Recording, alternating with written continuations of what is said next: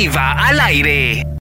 ¿Qué tal amigos? ¿Cómo están? Bienvenidos a una nueva edición de Tribuna Deportiva. Mi nombre es Alex Monge y es un verdadero placer que me acompañen en este programa que tiene como objetivo principal poder traerles la mejor información del deporte nacional e internacional. Les comento que la agenda para este día nos trae temas bastante destacados, como la reunión que la Fast Food y la Primera División sostuvieron para evaluar cuál sería el formato que ellos adoptarían y poder desarrollar el torneo apertura 2020. Además, ¿sabían ustedes que un ex seleccionado nacional buscará competir como diputado independiente en las próximas elecciones del año 2021? Les contamos eso. En el ámbito internacional, cinco jugadores y dos técnicos del Fútbol Club Barcelona dieron positivo por COVID-19. Además, continúan las remodelaciones en el estadio Santiago Bernabéu. En materia de NBA, el futuro de Jeremy Grant estaría lejos de los Denver Nuggets. Y en cuanto cuanto a la NFL, el jugador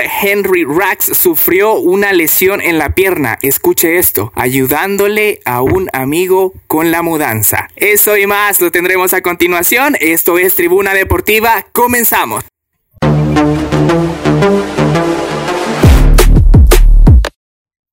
Damos inicio con la información para este día y como se los adelantábamos, la Fast Food y la Liga establecieron bases de competencia para el retorno de la liga. La primera división quiere iniciar el torneo el próximo 20 de septiembre y en primera instancia ellos manejan un formato el cual se desarrollaría en las siguientes fases. La primera fase contaría con tres grupos que tendrían cuatro equipos divididos por zona. Estamos hablando de la zona occidental, central oriental. El formato sería de enfrentarse todos contra todos y los dos primeros clubes de cada grupo serían los que avanzarían a una hexagonal, la cual estaría previsto que inicie el 1 de noviembre. En cuanto al tema de la hexagonal, se realizará en un formato de todos contra todos y se desarrollarán cinco fechas con tres partidos cada una. Posteriormente, los mejores cuatro entrarán a la ronda de semifinales que están proyectadas para desarrollarse entre el 6 y el 13 de diciembre y la gran final se podría desarrollar el 20 de ese mismo mes. La federación por su parte quiere que este mismo plan se desarrolle de igual manera para el clausura 2021, puesto que la idea de ellos es que los equipos puedan disputar un máximo de 14 partidos al final de los dos torneos.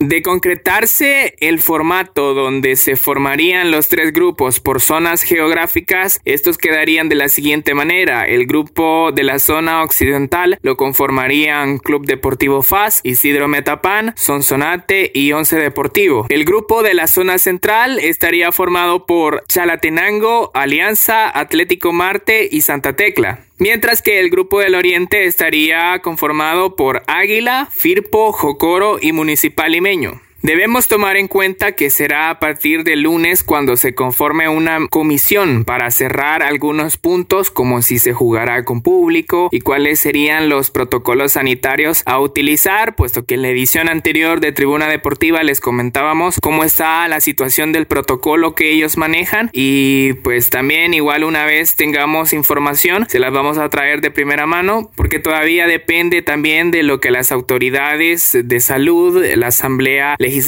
y por supuesto el órgano ejecutivo decidan cuál sería el mecanismo para que se pueda regresar a la actividad normal en un dado caso la pandemia baje su curva de evolución. Entonces ahora mismo se están dando pasos para poder tener esos formatos y esas ideas de cómo podría regresar el fútbol, pero todo depende de cómo vaya evolucionando la situación en nuestro país. Otro tema que ha llamado la atención acá en el Redondo Nacional es el caso del ex seleccionado nacional Rafael Burgos, quien presentó su candidatura para ser diputado independiente en las próximas elecciones del año 2021. El ex delantero del Independiente presentó su inscripción para competir como candidato en las elecciones legislativas del próximo año. Rafael Burgos buscaría ejercer un rol como diputado suplente. Al Tribunal Supremo Electoral se hizo acompañar de Xenia Valles, quien será su compañera de fórmula, y ambos presentaron su candidatura como independientes por el Departamento de la Libertad.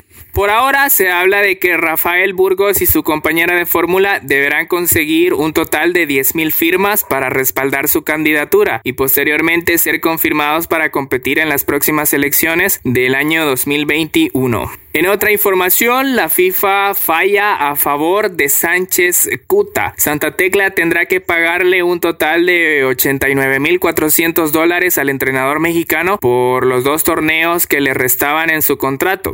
La FIFA dio a conocer que el técnico Marcos Sánchez Yacuta, quien interpuso el pasado mes de febrero una demanda tras no llegar a un acuerdo con Santa Tecla para rescindir su contrato, el representante del mismo dio a entender que esto se trata de un despido injustificado y el máximo organismo del fútbol le terminó dando la razón. La dirigencia del cuadro tecleño tendrá que abonar la cantidad de 89.400 dólares a Sánchez Cuta, quien exigía el salario por los dos torneos que le restaban en su contrato con la institución. El contrato del técnico mexicano llegaba hasta el mes de diciembre del presente año. Es importante detallar que en un caso similar podría ocurrir con el preparador físico español Marco Larriba. Aunque la FIFA todavía no ha dado la resolución de su caso, Yacuta y Larriba prestaron sus servicios a Santa Tecla en el Apertura 2019, donde los colineros fueron eliminados en semifinales por Club Deportivo FAS y bueno, desde ahí el técnico pues ha tenido alguna indiferencia seguramente con la directiva y eso ha dado paso a que ahora se vean envueltos en este problema legal, del cual conoceremos su desenlace en algunos días o semanas.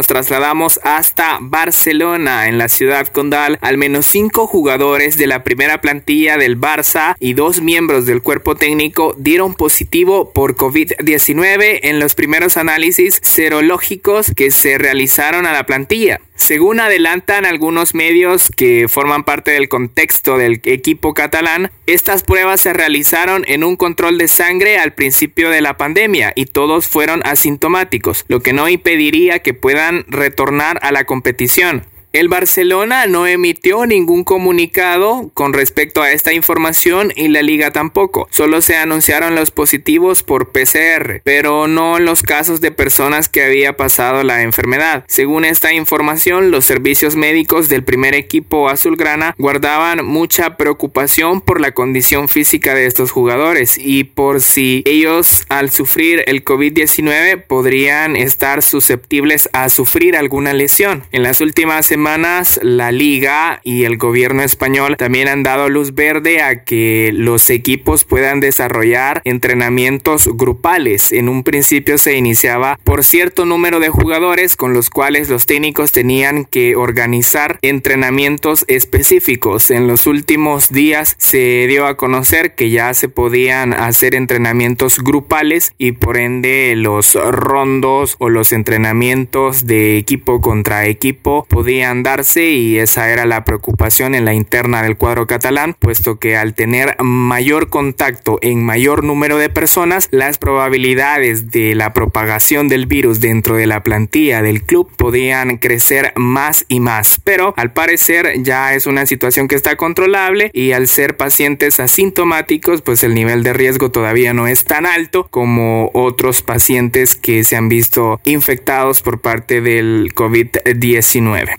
Siempre en información del fútbol español continúan las obras en el Estadio Santiago Bernabéu. Recordemos que el nuevo Santiago Bernabéu es una inversión de 525 millones de euros que tiene en agenda el presidente del Real Madrid, Florentino Pérez, y todos los miembros de junta directiva. En esta semana se han filtrado algunas imágenes de cómo se están llevando a cabo las obras de construcción y remodelación del nuevo Santiago Bernabéu. Algunas de las novedades es que se han quitado las gradas del primer anillo del estadio y así se irá haciendo con los demás anillos para poder traer las nuevas butacas que conformarán el estadio. Además, también se están haciendo trabajos en el césped. Recordemos que el proyecto de forma concreta establecía que el césped del estadio Santiago Bernabéu será retráctil para poder darle paso a otras actividades como conciertos, festivales de cultura y demás que se pueden desarrollar en un lugar que tiene afuero para bastantes personas y está ubicado en el Paseo de la Castellana, justo en el centro de la ciudad de Madrid. Otras de las novedades que presentará este estadio una vez esté terminado es la instalación del marcador 360, además de una cubierta retráctil que permita cerrar el estadio cuando la lluvia se haga presente y así esta no pueda afectar las condiciones del terreno de juego y por ende el desarrollo de un partido entre los jugadores del Real Madrid y el equipo con el cual se estén enfrentando en un momento se dé esta situación. Ahora viajamos hasta Italia. Hace unos días las máximas autoridades de la liga italiana afirmaron que su competición se unirá al resto de ligas europeas que reanudan actividades tras la pausa por el COVID-19. Estas autoridades de la Serie A y de la Federación Italiana de Fútbol confirmaron que la temporada 2019-2020 que aún se encuentra en pausa desde el mes de marzo se reanudará oficialmente el próximo sábado 20 de junio. A falta de 12 jornadas por jugar, el Calcio propone un disputado cierre de temporada con la Juventus como líder de la tabla general con 63 unidades, seguido por la Lazio con 62 puntos y el tercer puesto es del Inter con 54 unidades.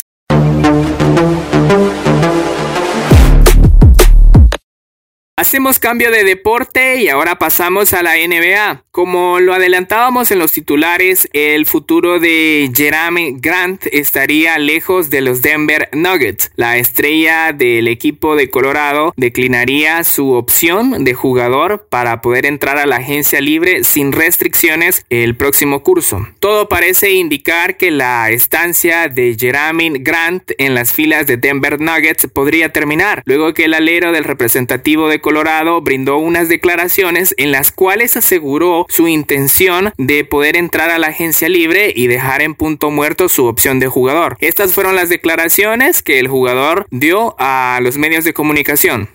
Definitivamente, no voy a acceder a mi player auction. Como dices, siento que he superado los 9 millones que estoy ganando cada año ahora mismo. Pero al mismo tiempo, me encantaría poder llegar a una solución o algo así con Denver. Depende de lo que hablemos y negociemos cuando llegue el momento, declaró Jeremy Grant.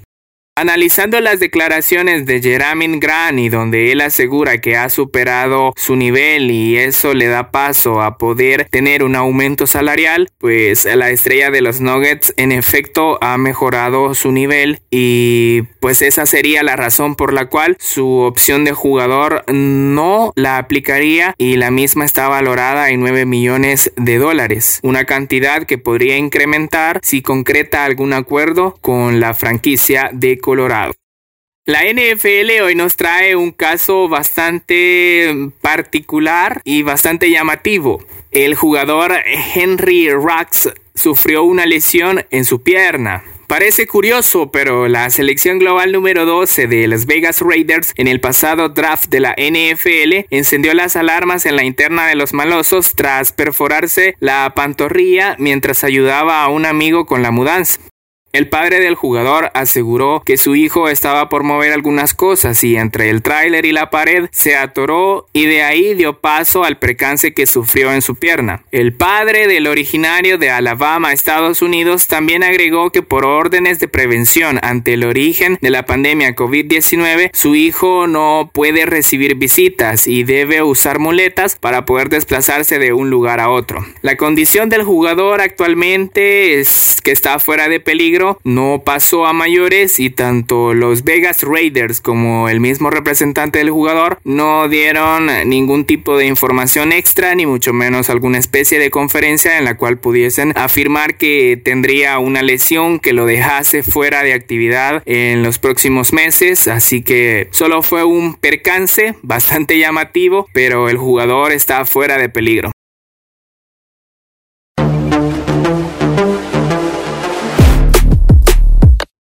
Finalmente, en materia de WWE, analizamos el mensaje que le envió Randy Orton a Edge previo a su duelo en Backlash.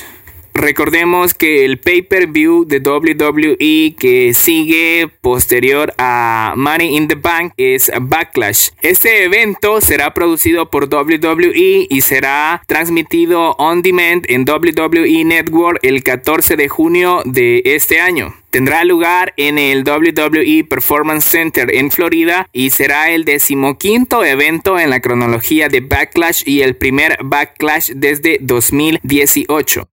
Este pay-per-view originalmente estaba programado para llevarse a cabo en Kansas City, Missouri. Sin embargo, el evento tuvo que ser trasladado debido a la pandemia del COVID-19. Como ya conocemos, muchos de los eventos que WWE tenía para este año, desde WrestleMania, uh, Money in the Bank y ahora Backlash, se han visto afectados por el brote de la pandemia que actualmente ataca a todo el mundo. Y no solo estos pay-per-views, sino también las transmisiones semanales de Raw y SmackDown han tenido que mudarse al Performance Center y desde ahí la WWE transmite sin público. Aunque en las últimas semanas se ha optado por incluir algunos elementos de NXT para que puedan apoyar a los luchadores que ellos consideran convenientes en las diferentes programaciones que tiene WWE.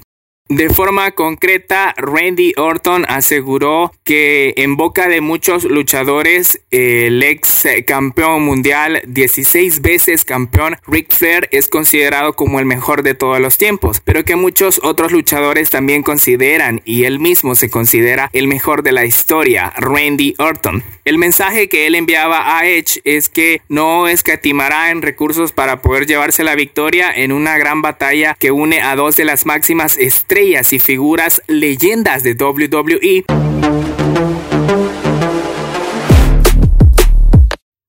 Bueno amigos, llegamos al final de la segunda edición de Tribuna Deportiva. Antes de despedirme, quiero hacerles una atenta invitación para que puedan visitar mi canal en YouTube, Alex Monge Blog, donde encontrarán la versión de Tribuna Deportiva como noticiero de deportes en dicha plataforma virtual. También pueden buscarme en redes sociales, Twitter, Instagram y TikTok como arroba alexmonge-blog, en Facebook como Alexander Monge. Y recuerden visitar el sitio web www.juegodirecto.com para tener a su disposición la información más completa sobre el fútbol nacional, legionarios, fútbol internacional, NBA y NFL. Ha sido un verdadero placer informarles en una más de Tribuna Deportiva. Gracias por escucharme, soy Alex Monge, hasta la próxima.